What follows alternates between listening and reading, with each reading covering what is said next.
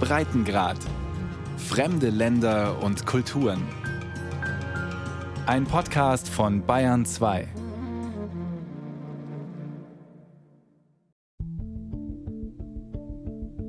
Ein wolkenlos blauer Himmel und ein strahlendes Meer.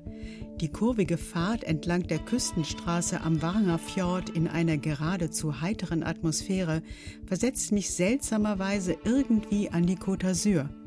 Dabei befinde ich mich in der Finnmark, Norwegens nördlichster und am dünnsten besiedelter Provinz, zwischen dem 70. und 71. Breitengrad gelegen.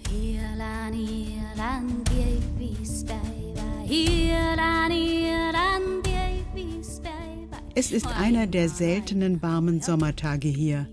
Mit dem öffentlichen Bus, der nur zwei oder dreimal am Tag verkehrt, gelange ich nach Sevskatka oder Mortensnes, wie es auf Norwegisch heißt, eine archäologische Stätte ganz besonderer Art, wie Jorum Jernsletten erzählt, die auf dem Parkplatz wartet. What's very special about Mortensnes is that you can see how people have been living since the last ice age. Das Besondere an Mortensnes ist, dass man hier sehen kann, wie die Bewohner seit der letzten Eiszeit gewohnt haben. Wenn man am Parkplatz anhält, mit den Bergen und der Küstenstraße im Rücken, ist man da, wo das Eis vor rund 12.000 Jahren geschmolzen ist. Hier erkennt man an den rechteckigen Mulden im Boden die ersten Zeichen einer Besiedlung. Die Menschen lebten zunächst in Zelten. Wenn wir den Hügel hinunter ans Meer gehen, bewegen wir uns in Richtung unserer heutigen Zeit. Denn die Menschen wollten immer direkt am Wasser wohnen. Jorum Jernsletten gehört zum Volk der Sami, der Ureinwohner Skandinaviens. Vom Parkplatz bis zum Wassersaum am Fjord sind es etwa 500 Meter. Der flache Waranger Fjord und seine Ufer sind die Kinderstube von Fischen und Seevögeln. Schon die Menschen der Steinzeit fanden hier reichlich Nahrung. Wir gehen wie auf einer Zeitleiste hinunter bis in die Gegenwart. Je näher wir der Jetztzeit kommen, desto größer werden die Häuser. Sie waren aus Torf gebaut, für jeweils 10 bis 20 Bewohner. Nach 4000 Jahren wäre natürlich nicht mehr viel davon übrig. Damit man aber etwas sieht, haben wir ein Haus rekonstruiert, wie es bis vor 100 Jahren hier noch typisch war. Näher am Fjord steht ein massives Haus aus Felsbrocken, Erde und Grassoden. Ein paar Schafe grasen rundherum. Durch eine massive Holztür gelangen wir ins Innere. You could have the half for the sheep and the cows and maybe a horse. In der einen Hälfte hielt man Schafe, Kühe und vielleicht ein Pferd. In der anderen lebten die Menschen rund um einen Feuerplatz, aber gemeinsam mit den Tieren unter einem Dach. So wurde das Haus beheizt, denn im Winter ist es hier ziemlich kalt. Es ist wie ein modernes Passivhaus, weil die Außenwände sehr dick und mit Birkenrinde isoliert sind, die gleichzeitig der Belüftung dienen. So war es warm im Winter und kühl im Sommer. In the winter and it also keeps cool in summer. Die Last einer drei Kilometer dicken Eisschicht drückte Skandinavien einst bis zu 900 Meter tief in die Erdrinde. Vom Eise befreit hebt es sich heute wieder um etwa 9 Millimeter pro Jahr.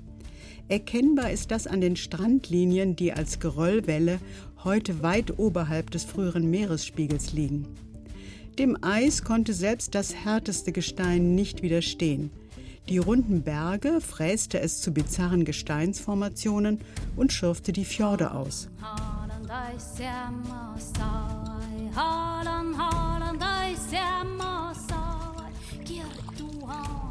Die Bewohner der Warnger Halbinsel leben mittlerweile in großen Siedlungen am Ufer des Fjords oder an der Barentssee in typisch skandinavischen Holzhäusern. Sie arbeiten bei Behörden, sind Handwerker, Fischer oder Bauern. Am Rande der bewohnten Welt, wie es heute scheint, entstand vor rund 10.000 Jahren eine Zivilisation, immer im Austausch mit den Nachbarn weiter im Osten, im heutigen Russland, woher auch die ersten Siedler, die Konsa, kamen, die ihre Kultur und ihren Glauben mitbrachten. I would uh, consider it animistic. Animistic means that you Vermutlich waren es Animisten. Das heißt, alles hatte eine Seele, mit der man sich verband. Auch Sorgfalt spielte eine große Rolle, denn wenn man beispielsweise Holz schlug, musste es in einer bestimmten Art geschehen, wie alles andere im Leben auch. Man musste der Natur, ihren Tieren mit Respekt begegnen, egal ob man fischen oder jagen ging. Neben den Siedlungsresten fand man in Mortensness 400 Gräber rund um einen Steinkreis mit einem großen Monolithen in der Mitte, einem Opferstein. Die Sami-Frau Jorum Jernsletten sieht ihr Volk als Kulturnachfolger dieser ersten Siedler, auch wenn die meisten heute Christen sind.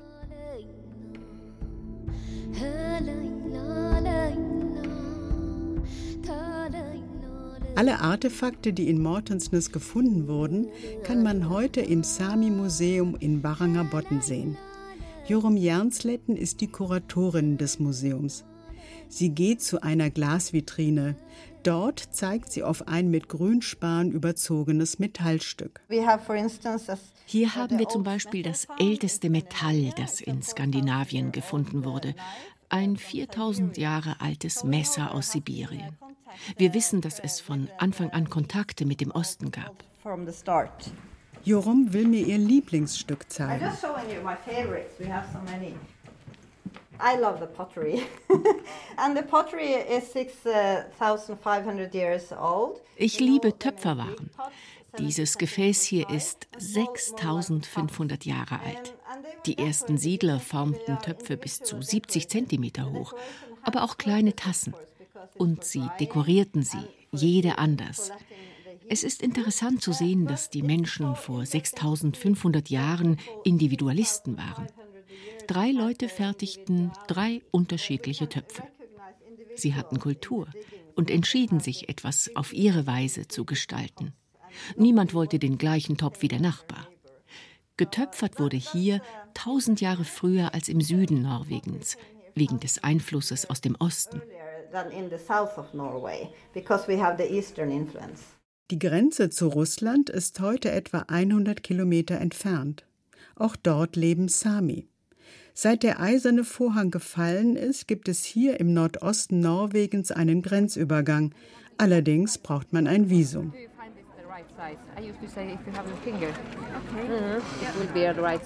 Heute kommen neue Ideen aus dem Süden. Jedes Jahr, Ende August, findet ein Markt in Varangerbotten statt. Früher dauerte er drei Wochen und Händler kamen von weit her. Heute trifft man sich nur für einen Tag. Die Marktstände sind in Reihen bis hinunter zum Fjord aufgestellt. Es sind einfach gezimmerte Gestelle mit weißen Planen als Schutz gegen Regen. Duftwellen von gebratenem Rentierfleisch, Fisch und frischem Fladenbrot mischen sich. Vor allem Jäger und Kunsthandwerker bieten ihre Produkte an. Und Rentierhirten wie Elinor Uzi. Rentiere gehören zur Identität der Sami. Sie bedeuten alles für uns. Sie bestimmen unser Leben. Wir folgen ihnen zu ihren Weiden. Unsere Zukunft liegt in der Natur. Nur so überleben wir.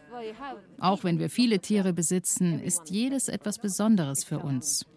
Als unsere Tochter klein war, bekam sie ein Rentierkalb geschenkt, das sie mit ihrem Zeichen markierte. Sie wird diesem Rentier folgen und es kennen. She will follow the reindeer. She will know the reindeer. Do you like the color? Yeah. And you want to, I will find a longer one. Elinor bedient auch gerne Touristensehnsüchte, wenn sie Postkarten mit Rentieren, Wolldecken und Armbänder aus Rentierleder anbietet. Inzwischen halten nur noch etwa 10 Prozent der Sami in Skandinavien Rentiere. Etwa knöchelhoch ist der Bewuchs des Fjells, wie die weiten Hochebenen genannt werden, auf denen die Rentiere weiden. Silbergraue Flechten, Wacholder und Blaubeerbüschel kriechen gleichsam über den Boden. Diese Weidegründe werden rar. Dazu kommt der Klimawandel. Uh, Als ich klein war, war es im Winter immer sehr kalt. Ich kann mich nicht erinnern, dass es geregnet hat. Heute sind die Winter wärmer. Erst regnet es, dann wird es wieder kälter und es bildet sich eine Eisschicht auf dem Schnee. Für die Tiere wird es dann schwer, Futter zu finden. Deshalb brauchen sie im Winter zusätzliches Futter, sagt Elinor. die sich wieder ihren Kunden zuwendet.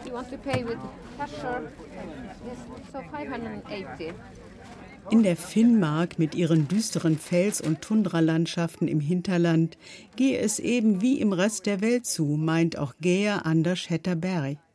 Der Druck auf die Natur wächst.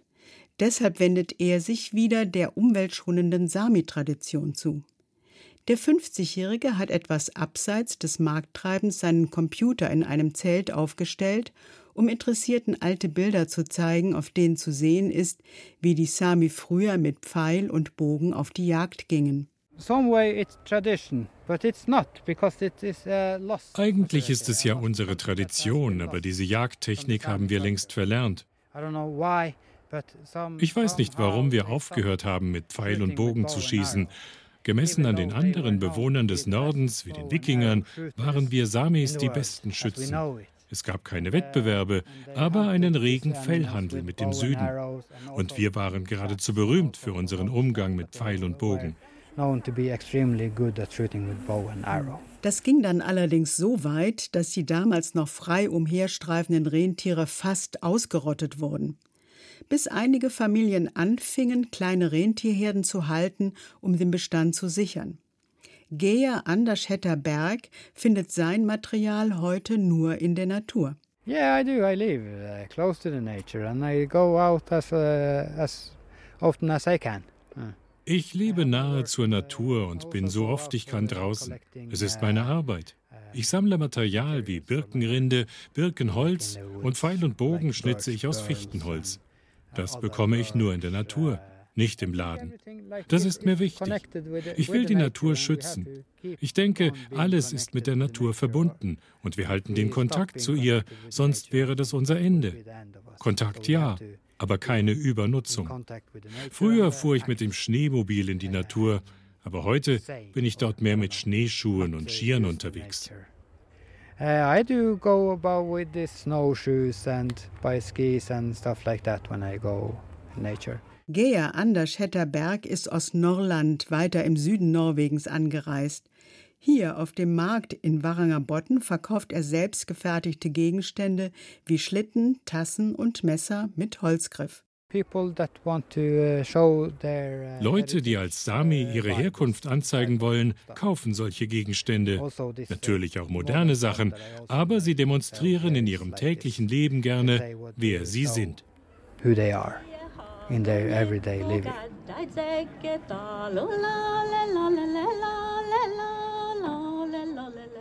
Man gibt sich weltoffen hier am Rande der Arktis und gleichzeitig traditionsbewusst. Auf einer Bühne inmitten des Marktes stehen zwei Männer und eine Frau, die abwechselnd Joiks vortragen. Bei den christlichen Missionaren galt das Joiken einst als Ausdruck von Trunkenheit. Uh, In meiner Jugend war das Joiken verboten, besonders bei den Sami, die Lestadianer sind. Das ist eine äußerst pietistische Ausrichtung des Christentums. Aber wenn wir in die Berge gingen und Beeren sammelten, jeugten wir. Dort war es erlaubt. So fing ich an. Ich war neugierig und begann schon früh das Jeuken zu lernen.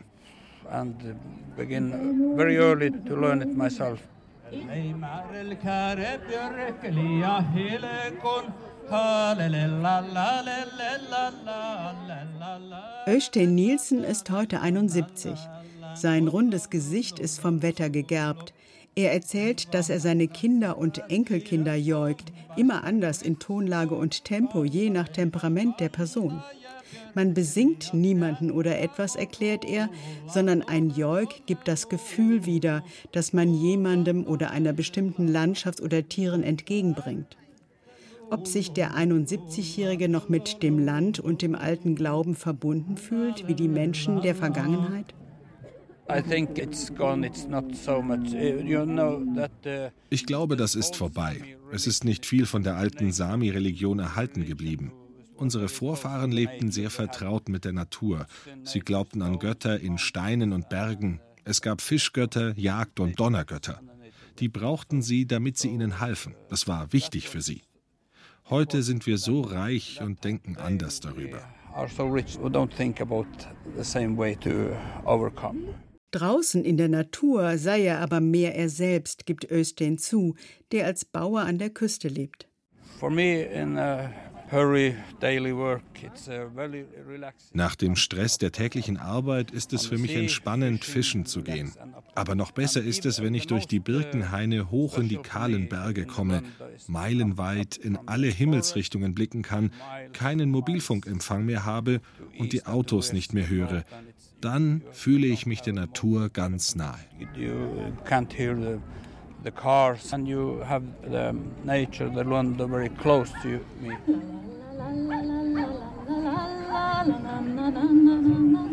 Auf den Hochebenen der Warranger Halbinsel wachsen keine Bäume.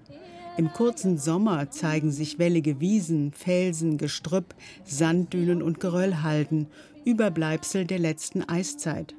Im Winter gefriert der Boden und Eisplatten bedecken hier den Fjell. Die Rentiere verbringen den Winter deshalb in den Bergen im Hinterland. Mit der Industrialisierung begann die systematische Ausbeutung dieser kargen Natur. Jagd- und Fischereirechte sind heute umkämpft, sagt Östein. Selbst um die winzigen Bären auf dem Fjell wird gestritten.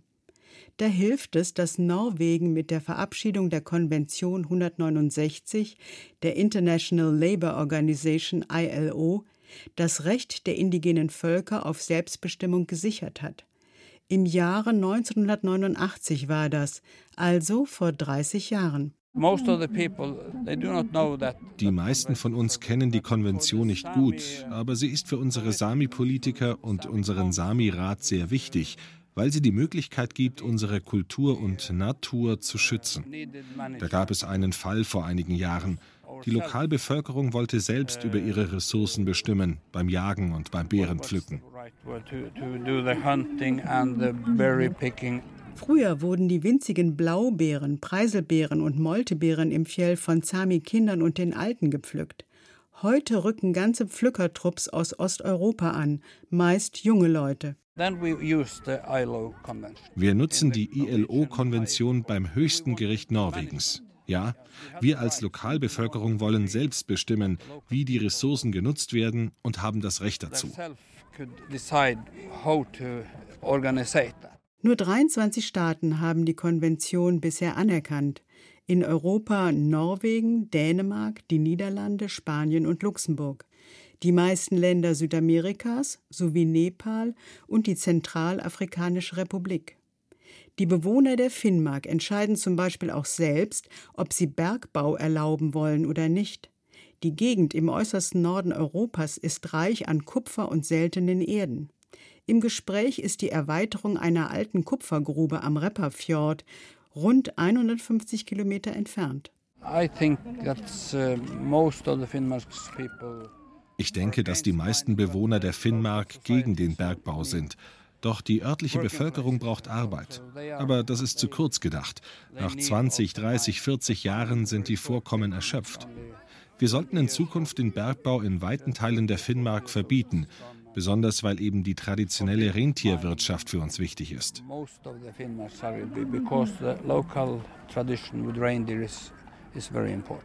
Die Genehmigung dafür wurde von der norwegischen Regierung bereits im Februar 2019 erteilt. Gebraucht werden die Rohstoffe für Elektroautos und Solarzellen. Der Grubenabfall mit Schwermetallen soll in den Fjord gekippt werden. Auf Proteste der Rentierzüchter hin soll es einen Betriebsstopp für die Grube während des Rentierzugs und der Kalbungszeit im Frühjahr geben. Schutz der Natur oder Ausbeutung? Auch die Bewohner in Norwegens nördlichster Provinz sind sich oft nicht einig. In Finnmark we have a common land who's called Finnmarks Eiendom.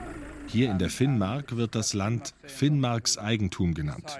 In gewisser Weise entscheidet die Bevölkerung direkt vor Ort über die Nutzung. Aber das letzte Wort haben alle Bewohner der Finnmark, die Besitzer des Gebietes sind, nicht der norwegische Staat. Südlich von Tromsø ist das meiste Land in privater Hand. Wenn nicht, ist es staatlich. Hier entscheiden das Sami-Parlament und die Menschen der Finnmark selbst. Nur etwa 70.000 Menschen leben in der Finnmark, auf einem Gebiet so groß wie die Niederlande. Rund 80 Prozent von ihnen sind Sami. Der norwegische Staat pumpt Milliarden in den äußersten Norden, um die Infrastruktur zu erhalten und damit nicht noch mehr Bewohner abwandern. Zurück auf den Markt in Warangerbotten. Der ganze Ort ist auf den Beinen. Man flaniert, schaut sich um, wer alles gekommen ist, oder wirft neugierige Blicke auf die festlich gekleideten Besucher. Die Trachten überwiegen. Es sind Kleider in leuchtenden Farben aus Wolle oder Baumwolle mit Volants am Saum, Silberschmuck am Gürtel und am Hals und Stiefel aus Rentierleder. Traditionell samisch hat sich auch Jorum Jansletten gekleidet. Sie sitzt in einem Zelt und erzählt Kindern Sami-Märchen und Sagen.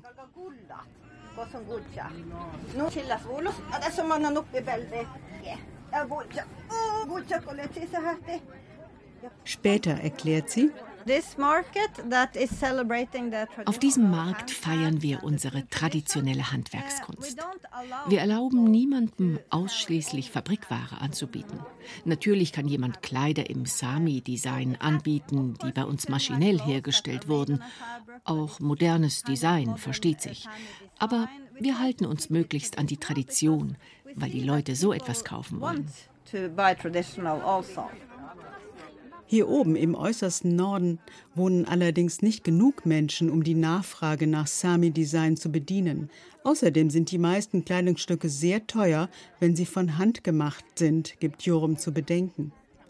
In den Souvenirläden Norwegens findet man deshalb billige Plüschrentiere, Plastikelche, Magnete mit Nordlichtfotos und vieles mehr. Die Vermarktung der Natur des Nordens, Made in China. Auf dem Sami-Markt darf so etwas nicht angeboten werden. Mittlerweile sind dunkle Wolken über dem Waranger Fjord aufgezogen und der Wind hat aufgefrischt. Schaumkronen blitzen im Wasser auf. Die ersten Marktstände werden abgebaut, Besucher gehen zu ihren Fahrzeugen. Die Sami-Kultur ist zwar nicht 10.000 Jahre alt, aber es gibt Gemeinsamkeiten mit den ersten Siedlern nach der letzten Eiszeit, den Konsa, sagt Jorum Jernsletten. Die Art, wie wir mit der Landschaft verbunden sind, wie wir über Natur denken, wie unsere Identität an unsere Handwerkskunst gebunden ist, an unsere Sprache, an das, was wir essen, es ist ein dickes Paket, was uns als Sami heute ausmacht. Unser tägliches Leben hier am Varanger Fjord ist seit 10.000 Jahren das eines Fischers. Wir sammeln Muscheln am Strand, wir pflücken Beeren in den Bergen und wir gehen jagen. In den letzten Jahrhunderten mussten sie sich an die moderne Gesellschaft anpassen und den Verlust mancher Tradition in Kauf nehmen. Das älteste Volk Skandinaviens hat seine Identität noch nicht verloren. Dieses einzigartige Erbe bleibt jedoch bedroht. Geschäftsleute planen, Käfige mit Zuchtlachsen in das flache Wasser des Varanger Fjords einzusetzen. Schon jetzt liefert Norwegen 60 Prozent des billigen atlantischen Zuchtlachses in europäische Supermärkte, Tendenz steigend. Einige Fjorde in Nordnorwegen haben sich als Folge davon bereits in Kloaken verwandelt.